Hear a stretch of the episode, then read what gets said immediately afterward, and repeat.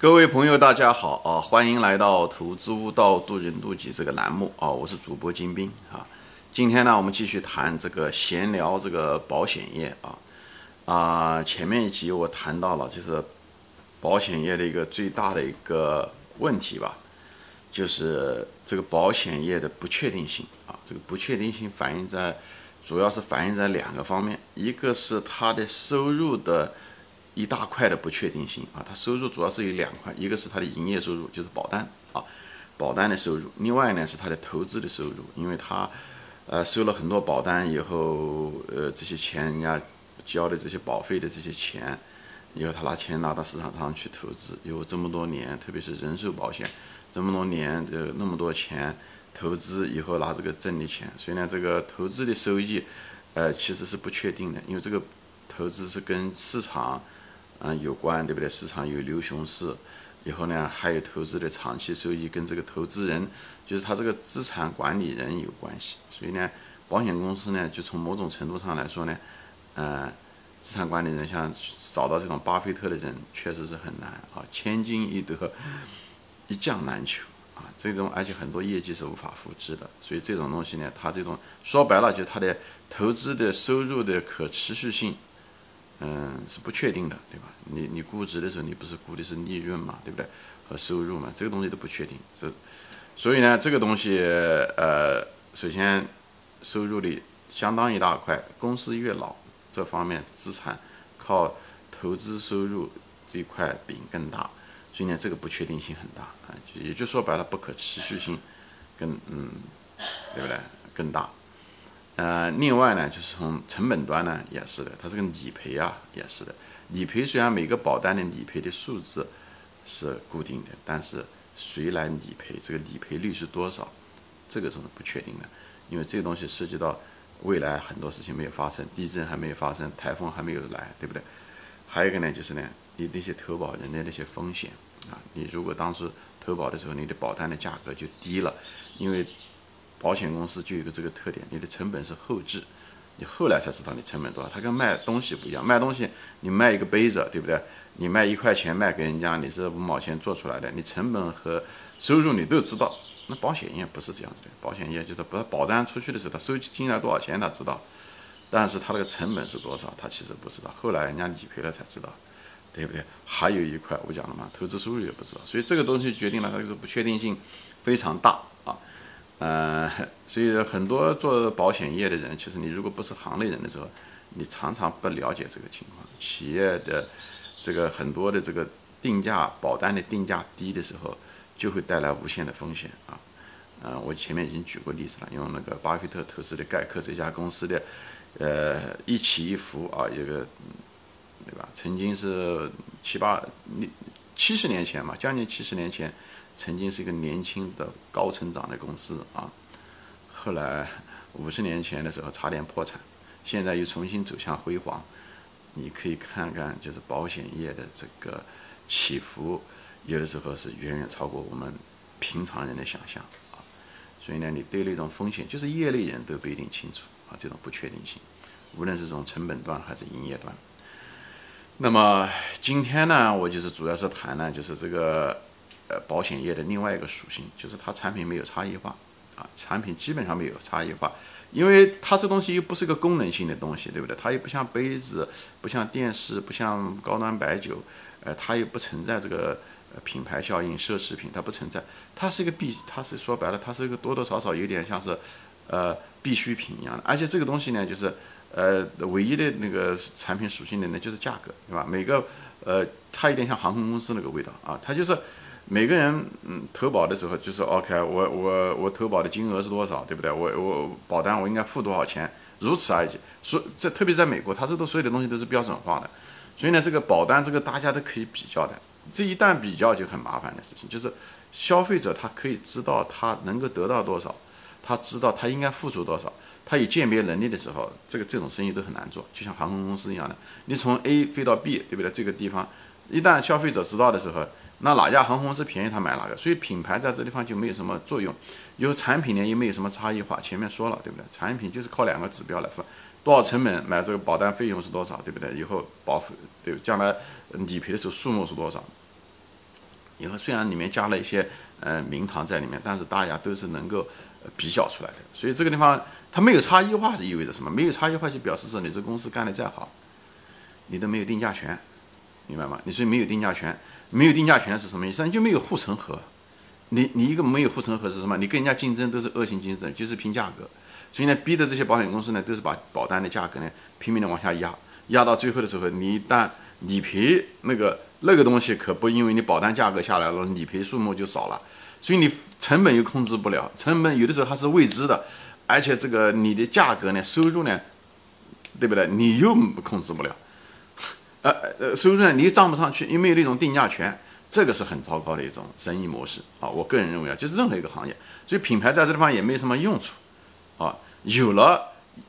不一定行啊，就是你有了这品牌，就比方说你是保险公司啊，有了品，但没有是肯定不行的。人家没有了，你这个种公司，特别是在中国，你这公司从来没听过，人家还担担心你差诈骗他，人与人之间信用差，公司的信用在老百姓中信用也很差，所以呢，这时候就很糟糕。当然了。所以你可以说品牌有一定的定价权，只是一种保护权，就不因为你有品牌，你就可以嗯嗯漫天无际的要价，你不像茅台，对不对？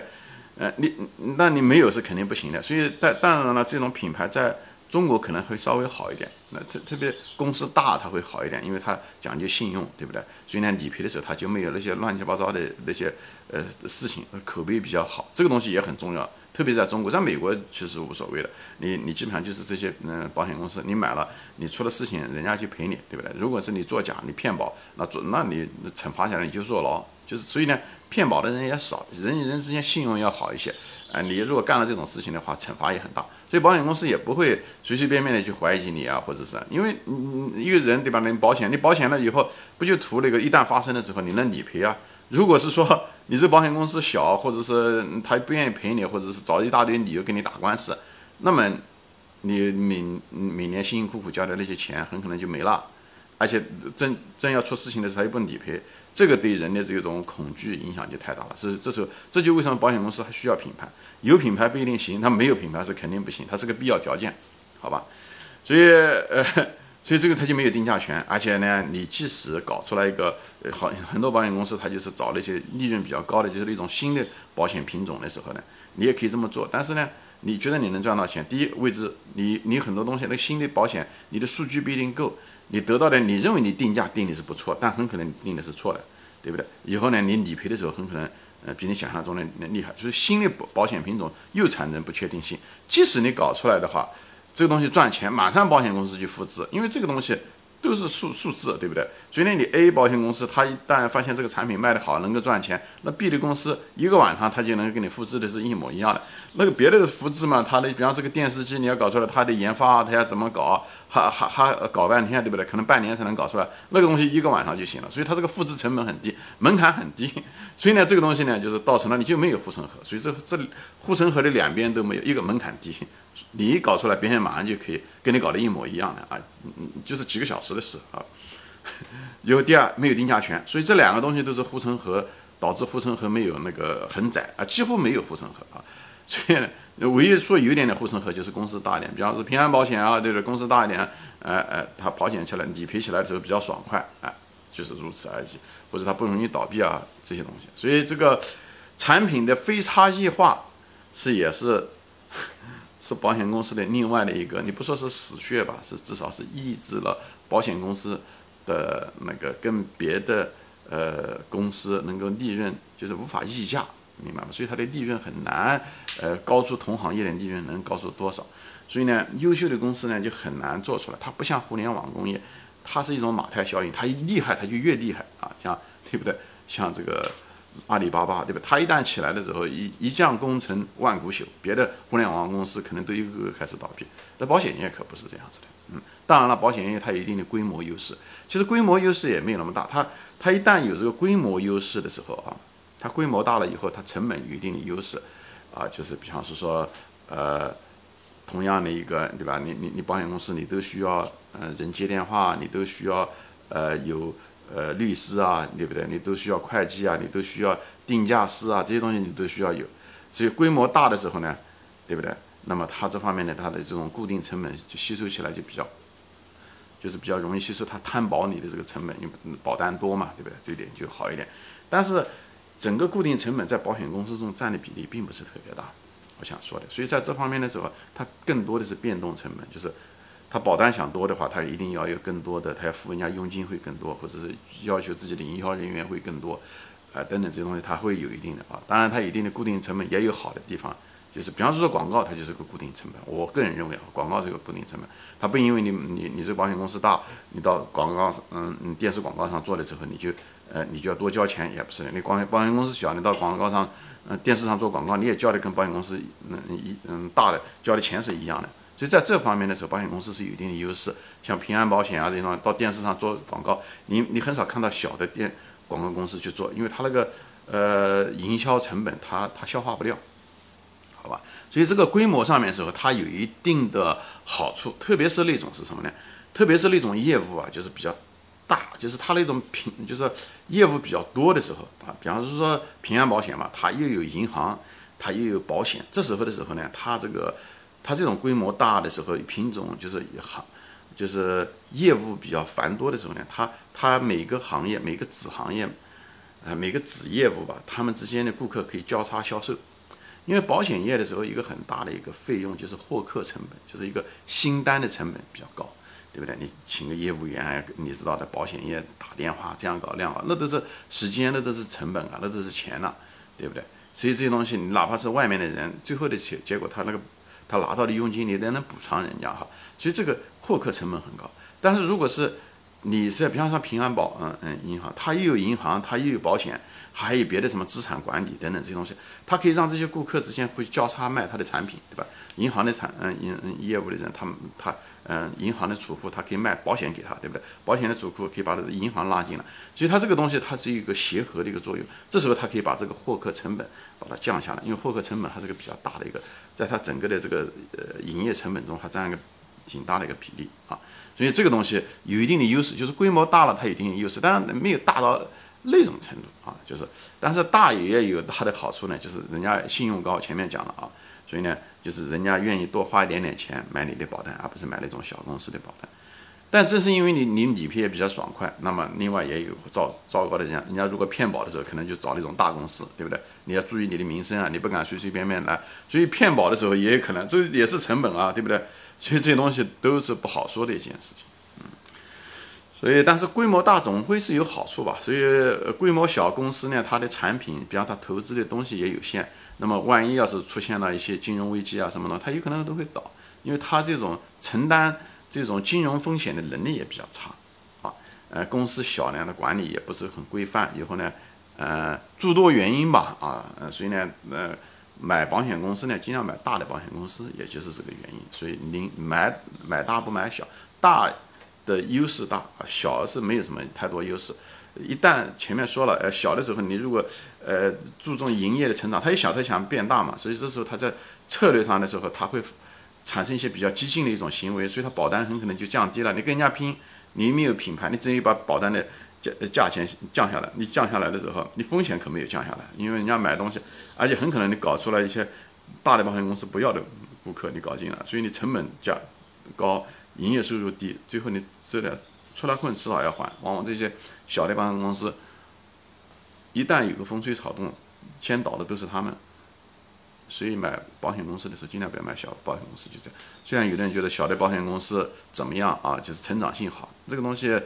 呃，你得看啊。所以我就在这地方就讲一下这这规模大小对这些保险公司的一些影响啊。还有一些什么东西呢？比方说，你有人说啊，通货膨胀啊，通货膨胀对保险公司的影响。通货膨胀对保险公司是一个双刃剑啊，通当然了，通货膨胀，嗯高，未来的通货膨胀高，那那那货币贬值，那么那些呃嗯顾客啊当下付的这些保费，哎嗯，那么你就相对来讲比较值钱，就现金比较值钱，对不对？现在他给你的一万块钱，比方说他最后保费的时候，对不对？比方他每个月交一万块钱啊，就是每年交一万块钱，他说保的是三十万，对不对？比方说二十年以后他出事了。你保的时候，你给他赔了三十万块钱，可不是现在的三十万，那差别太大了，就是因为这个货币贬值。所以在这方面的时候，通胀对保险公司这方面是有利的啊。但是通胀呢，有可能呢对保险公司又没有利，什么呢？因为保险公司还有另外一块是什么呢？就是做投资，它投资很可能保险公司相当一部分钱投的是债券啊，投的是债券，所以呢，这个如果通胀利率高，那么债券的收益呢，就是债券的价格吧，这样说，债券的价格呢在下降，就它资产价格是在下降，所以就对保险公司啊，就是你要得，所以保险公司比较复杂，就在它又是一个营运公司，它是一个又是一个资产管理公司，所以对对资产的收益你要很在意，以后对资产的质量也很在意，啊，这些东西，所以就是比较复杂，所以这个不确定性也导致了我不愿意去做这个保险公司的原因也是，就太多的变量，就不确定性大。投资嘛，风险第一，不确性不确定性跟这个风险是息息息息相关的，所以我不懂的东西就不做，这是我的这个原则也是这样子的，好吧？那么经有人说经济好的时候对保险公司好还是不好？比方现在中国经济不好，中国经济不好的时候，那个新的保单来的确实少了很多啊，所以它的营业收入就所谓的营业收入确实少了很多。但是人家讲哦，这个对于保险公司有冲击，这对它是对保险公司有冲击，在短期来说，但是它有可能。六是一件好事情，是什么呢？那些很多有些人本来，比方说人寿保险，他不断的开始投，他开始投的人，他投了，突然经济不好，家里面没钱了，或者公司没钱了，他可能就停保下来了。那那么那原来的那些你本来是应该有可能他需要理赔的那个东西，那个保单就结束了，所以你所有的那些债务啊那些东西啊就没了。就是有至少有一部分，对不对？当然有些钱，嗯，你欠他的还得退回来，对不对？他有些如果账上还有些钱的话，所以但有些东西可能就没有了。就是你你那可能你那个保费都是这么多年都算是白拿了，有些东西啊，或者是所以这个也有。所以这两个东西到底是呃哪个因素更大也不好说，好吧？所以呢，就是买资产的时候，就是对这个你分析的，无论是未来的通货膨胀也好，还是经济当下的经济好坏也好。其实这两个东西都对保险公司，它是一个双刃剑啊，双刃剑。嗯，还有呢，就是什么呢？你在分析公司的时候啊，你在分析一些呃公司的时候呢，像那个公司的什么净资产啊，保险公司净资产或者净资产收益率，分析这些公司的时候，你得要注意一点，你不能只是很看短期的，就看那么一年两年，因为它这个保险公司很多净资产它是通过债券的形式和股票的形式出现。因为债券和股票它都是交易产品，所以呢，它牛市的时候、熊市的时候，它资产的那个价格不一样，对不对？股票的价格不一样，对不对？如果是公司持有了很多的股票，呃，价格呃，那么两年它可能差好几倍都有可能，所以这时候都都在它的净资产中啊，所以所以净资产它会浮动的比较大，所以这时候的时候你要看这些保险公司的时候，你尽量的看的。平均的净资产，或者说你如果用净资产来算那些净资产收益率的时候，你要看平平均的净资产收益率，包括保险公司的有些利润，它那个投资收益这些利润可能跟股市有关系，并不是它，嗯嗯，它的这个公司经营有多好，所以你看市盈率的时候，你也得调整，你不能够随随便，所以时间要拉长看，要看个七年、十年，啊，这样子的时候可能更更可靠点，而不能就看啊，有人就是看这个增长率啊，增长率真是害人的啊。行，今天我就暂时就分享到这里啊，谢谢大家收看，我们下次再见，欢迎转发。